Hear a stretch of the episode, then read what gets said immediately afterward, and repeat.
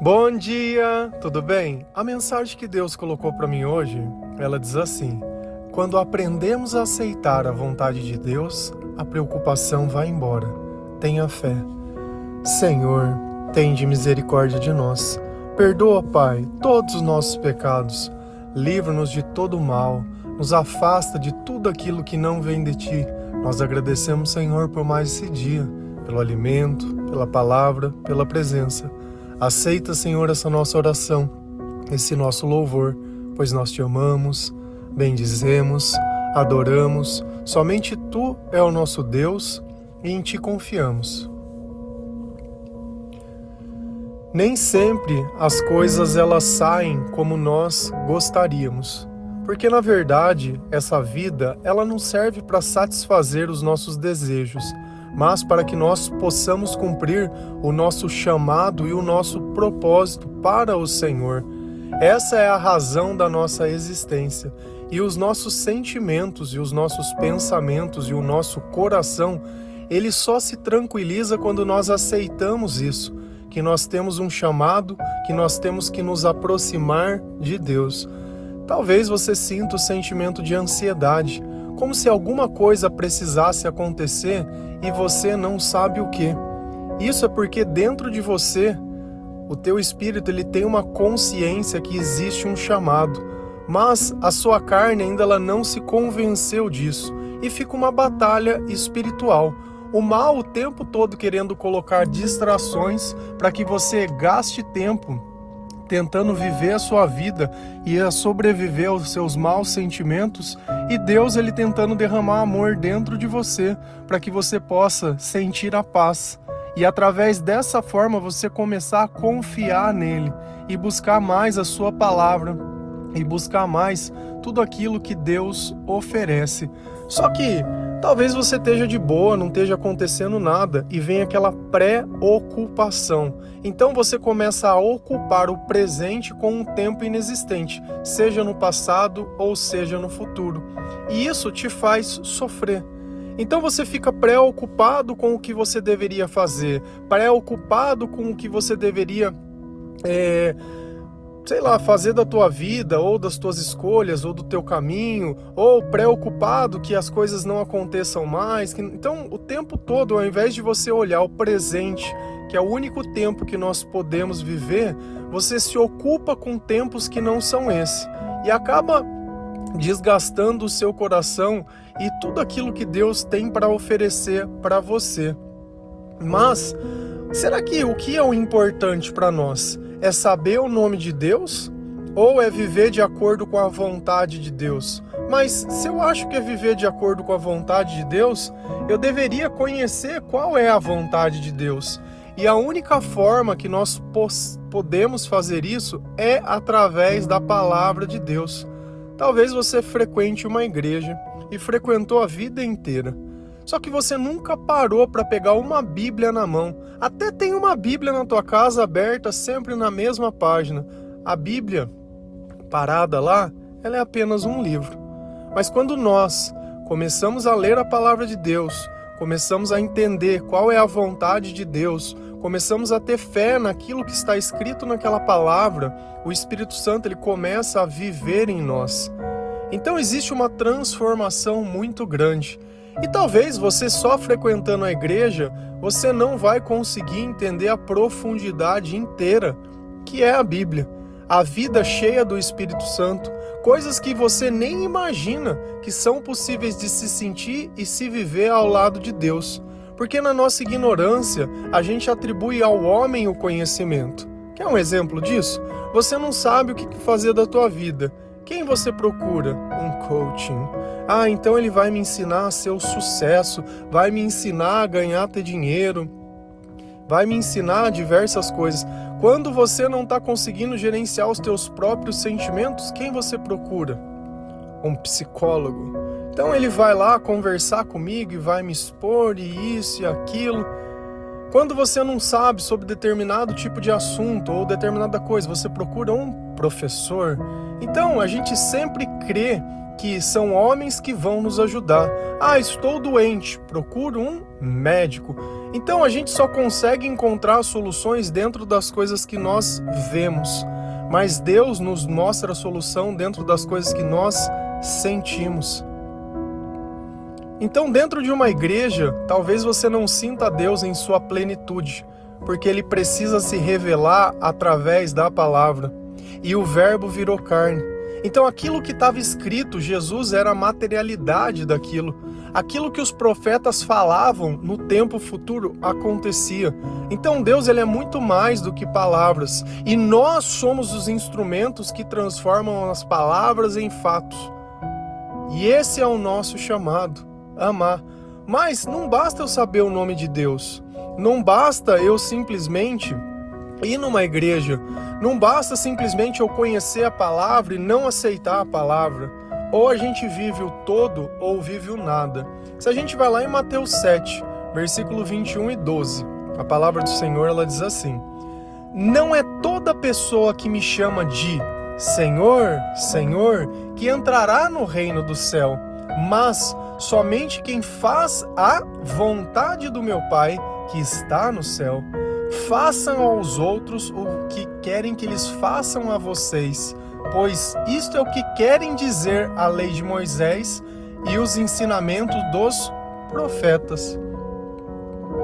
Olha como Deus ele deixa claro que não basta saber o nome dele. Não basta se rotular católico, evangélico, protestante, da congregação A, e disso e daquilo, eu sou A, B, C ou D Z. Não, não se basta dizer cristão, tem que viver Cristo, tem que conhecer a palavra de Cristo. Olha como Deus ele diz: não é toda pessoa que me chama de Senhor que entrará no reino de Deus. E a maior tristeza eu acho que está nisso. Você saber o nome de Jesus, você saber que existia um caminho, você saber que existiam coisas que poderiam te salvar e no fim você decidiu continuar vivendo essa vida, se preocupando com os teus interesses, se preocupando sempre com as mesmas coisas e buscando sempre as mesmas soluções nos mesmos erros. Hoje você se olha no espelho, percebe que o cabelo tá branco, que já caiu boa parte dele, que as rugas estão aparecendo, que as tuas mãos elas estão enrugadas, que os teus dentes já não são mais os mesmos, que você já não tem mais a mesma relação com os alimentos e nem a mesma disposição. Você está ficando velho e está cansado, mas não aprende com os próprios erros e insiste nos mesmos caminhos. Então não basta saber o nome de Deus, nós temos que fazer a vontade. Quem vai entrar no reino dos céus? Somente quem faz a vontade do meu Pai, que está no céu. Então nós temos que fazer a vontade de Deus para que nós consigamos ter a salvação, porque a fé em Jesus Cristo, ela garante isso. Mas a fé sem obras, ela é morta em si mesma. Se a gente conhece a palavra, mas a preocupação vem e arranca a palavra de dentro de nós, nós simplesmente esquecemos o poder de Deus para querer colocar o poder nas pessoas. Tá tudo errado. E aqui vem uma parte que é importante. Façam aos outros o que querem que eles façam a vocês. Você está sempre esperando que alguém te faça alguma coisa e você não faz nada por ninguém. Não ajuda ninguém, não ama ninguém e quando faz é sempre pelo seu interesse. Sempre pelo seu interesse. Ou a gente sai da nossa vida, porque Deus ele pediu: "Me ame sobre todas as coisas, mas ame também ao próximo como a si mesmo." Então não tem como o nosso chamado e o nosso propósito passar limitado apenas dentro da nossa casa. Você acha que as pessoas que você conheceu, elas foram de forma aleatória? Ou Deus ele já amarrou algumas vidas perto de você? porque ele sabia que dentro do teu propósito você seria a chama que iria ajudar a despertar essas outras pessoas. E o que é curioso é que Deus às vezes ele une vidas tão longes, tão longe. Tem pessoas que pedem versículo e que pedem para entrar na lista que são de outros países, por exemplo, na África. Tem pessoas da África que nós aqui do Brasil, de uma cidade extremamente pequena, estamos ajudando a acender essa chama. Como tem diversos países de diversos lugares. E eu não estou preocupado com a quantidade de pessoas, mas eu sei que uma pessoa cheia de Deus em cada lugar promove uma transformação. Olha a história de Jesus. Escolheu 12 pessoas que mudaram tudo. Mesmo que um se perdeu no meio do caminho, todo o resto fez valer a pena. E talvez você esteja aí, olhando tentador para aquele que se perdeu no meio do caminho e não jamais querendo amar já não querendo fazer e querendo jogar a toalha.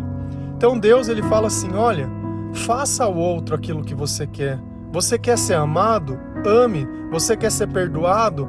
Perdoe. Você quer ser ajudado? Ajude.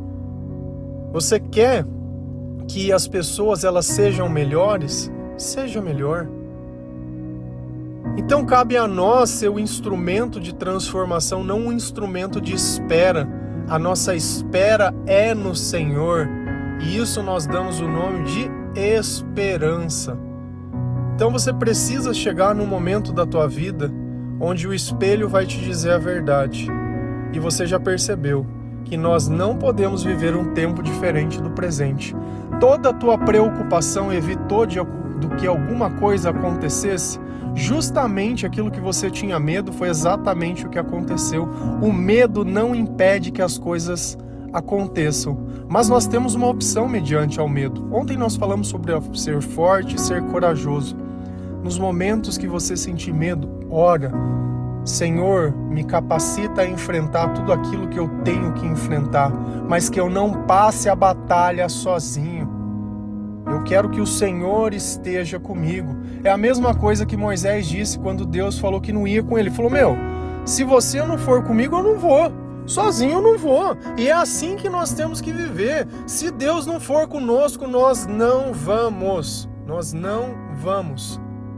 E aí a gente começa a entender que a preocupação, ela é um problema espiritual onde que eu deixo de fazer a vontade de Deus para fazer a minha vontade. Então é como se eu caminhasse sem Deus na minha vida. E aí os meus sentimentos, eles começam a acusar que isso não está certo. Eu começo a me sentir mal, eu começo a me sentir ansioso, começo a me sentir sozinho. Olha o sentimento de solidão e você achava que era falta de alguém, você está sentindo a falta de Deus. Não está se sentindo amado, falta de Deus. Está se sentindo triste, falta de Deus. Está se sentindo atribulado, falta de Deus. Ou eu vou perto do Senhor e faço o que ele me ensina, e ele me pede para perdoar, ele me pede para amar, ele me pede para ser justo, ele me pede para confiar, para aceitar a palavra de Deus. E quando eu começo a aceitar a vontade de Deus, eu começo a ter sabedoria, que é a capacidade de entender os meus sentimentos e a razão deles. E aí eu sei como resolver o problema e tudo começa na oração. Tudo começa conversando com Deus, se acertando com o Criador e dizendo: Senhor, o que eu tenho que fazer hoje? Tem dias que eu faço planos que as coisas vão ser de um jeito. O dia sai totalmente ao contrário e louvado seja o Senhor. Não é a minha vida, é a vida que Deus me deu. Não é o meu propósito, mas é o propósito que o Senhor fez para mim. Não é a minha vontade, mas é a vontade de Deus. Se a gente continua lendo a palavra lá em Mateus 6, versículo 27 e 34, a palavra do Senhor ela diz assim: E nenhum de vocês pode encupridar a sua vida, por mais que se preocupe com isso. Por isso, não fiquem preocupados com o dia de amanhã, pois o dia de amanhã trará suas próprias preocupações. Para cada dia bastam as suas próprias dificuldades. Eu vou cuidar da minha saúde porque eu vou viver bem quando eu tiver velho. Você tem que cuidar da tua saúde? Claro. Você tem que cuidar de você mesmo? Claro. Mas isso garante que amanhã não vai ter problemas? Não. E o que, que Deus está me ensinando hoje? Por mais que você se preocupe, por mais que você tente fazer a tua vida durar mais, ela vai durar o tempo que tiver que durar. Pessoas que cumprem o seu propósito, elas estão prontas para partir. Por isso que a gente vê às vezes uma pessoa jovem perdendo a sua vida de uma forma que a gente não entende, não consegue aceitar. E a gente vê uma pessoa que teoricamente é uma desgraça, uma desgraça, só faz mal para a vida de todo mundo e aquela praga tá viva. Tá viva porque Deus precisa tocar a vida dela para que ela se salve. Deus ele veio para os perdidos e talvez você seja essa praga que tá precisando se converter, que tá precisando ter um encontro com o Senhor. E é por você que Jesus veio. E não tem problema. Não tem problema. Às vezes a gente acha que os bons morrem antes. Não, quem cumpre um propósito morre. E acabou. Jesus viveu 33 anos e foi assassinado. Você consegue entender isso? Ou você olha a história de Jesus como se ela não tivesse existido? O nosso pregador, o nosso Senhor, aquele que tinha palavras de vida eterna, aqueles que curava os doentes, aquele que ensinava, exatamente aquele que não fez nada de errado para ninguém. Justamente esse, o escolhido para ser morto só que na morte dele, olha o ensinamento que nós tivemos. Morte de cruz ainda, morte bárbara, morte como de um bandido. E aí? Ressuscitou. Não tem um. Você não vai procurar no mundo inteiro onde tem uma cova de Jesus, ela não existe. Não existe. Existiu o lugar onde ele foi sepultado, mas o corpo não está mais lá porque ele ascendeu aos céus. E aí? Então, por mais que a gente se preocupe, a gente não sabe o dia de amanhã. Que Deus está falando, meu querido, meu amor, minha filha, meu filho, vive hoje. Já tem preocupação suficiente para hoje. Não tenta viver o amanhã nem depois de amanhã, porque isso daí não vai adiantar nada. E Deus está te falando uma coisa: não se preocupe com o dia de amanhã, porque eu vou cuidar do teu amanhã. Me ajuda a cuidar do agora. Me ajuda a encontrar as ovelhas perdidas. Me ajuda a transformar a tua vida. Gasta o teu tempo lendo a, tua palavra, a minha palavra. Gasta o teu tempo procurando a minha presença. Gasta o teu tempo obedecendo aquilo que eu coloco dentro do teu coração, amando as pessoas, ajudando a, se, a semear a palavra no meio das pessoas. Me ajuda a levar luz às pessoas que estão oprimidas. A gente olha Jesus e tudo que ele fez o tempo todo a igreja criticava ele. Ah, ele come com cobrador de impostos. Ah, é porque os discípulos deles não fazem o que manda a lei, não jejuam, come no sábado. Só problematiza. Parece a igreja de hoje? Só problematiza. Só o tempo todo. E o amor? E a salvação? E a misericórdia? Só que ela precisa de uma coisa que a vontade de Deus seja cumprida. Não é porque nós não ficamos perseguindo as pessoas que nós não levamos em conta aquilo que Deus fala. Porque Jesus, ele ia na casa dos cobradores de impostos. Ele vivia com as pessoas de má fama, mas era para transformar essas pessoas e não para pegar o vício dos hábitos deles. Então você pode estar num lugar mas você está ali como instrumento de transformação. Você está ali como servo de Jesus. Você não é aquele que vai dizer Senhor, Senhor, e ele vai falar: não te conheço. Muito pelo contrário. O seu nome está no livro da vida. Ele tem o seu nome escrito na palma da mão dele. Ele sabe quantos fios de cabelo tem na sua cabeça. Ele está com você quando você acorda e quando você se deita. Deus é aquilo que te motiva a acordar todos os dias. É aquilo que te motiva a buscar as pessoas, a suportar viver no meio dessa terra e desse lugar que nós vivemos, onde a maior parte das pessoas já estão com o seu amor esfriado. Mas cabe a nós, a nós, ajudar as pessoas a terem um encontro com o Senhor, a obedecerem a palavra do Senhor a dizer: olha, não se preocupe, Deus ele vai vir, ele vai te ajudar. Ainda que a gente não entenda, ainda que a gente não perceba, quando Deus ele vem na nossa vida, ele dá um conhecimento que nós não tínhamos. Não se preocupe. Enquanto você tiver fé, as coisas vão continuar acontecendo. Um pouco mais lento do que às vezes a gente gostaria, mas acontecendo. Nós não estamos mais parados. Nós não estamos mais mortos. Nós caímos sim, mas levantamos. Mas o mal não nos seduz mais do jeito que ele costumava fazer. Antes a gente achava que a única solução era aquela e a gente insistia naquilo, até quase querer tirar a própria vida. Hoje a gente insiste no Senhor, na graça de Deus e em tudo aquilo. E cada vez que você lê mais a palavra, você aprende a aceitar a vontade de Deus e colocar Deus acima de todas as coisas. A opinião dos outros pouco importa. E aí você sente que você está pleno no amor de Deus quando você já não se preocupa mais. Tá assim? Tá bom? Tá assado? Tá bom? Seja como tiver, tá bom. Porque se Deus estiver com você, nós temos uma garantia que amanhã será melhor que hoje. Amém? Que Deus abençoe cada um de vocês, que o Senhor ele possa tocar o seu coração, que ele remova toda essa preocupação que você tenha o discernimento que ficar preocupado não adianta nada, que ter medo não adianta nada. O que tiver que acontecer vai acontecer, mas que aconteça ao lado do Senhor, porque nós sabemos que Ele não vai nos abandonar em momento nenhum. A Ele toda a honra e toda a glória. Amém? Que Deus abençoe cada um de vocês. Feliz a nação cujo Deus é o Senhor. Um bom dia.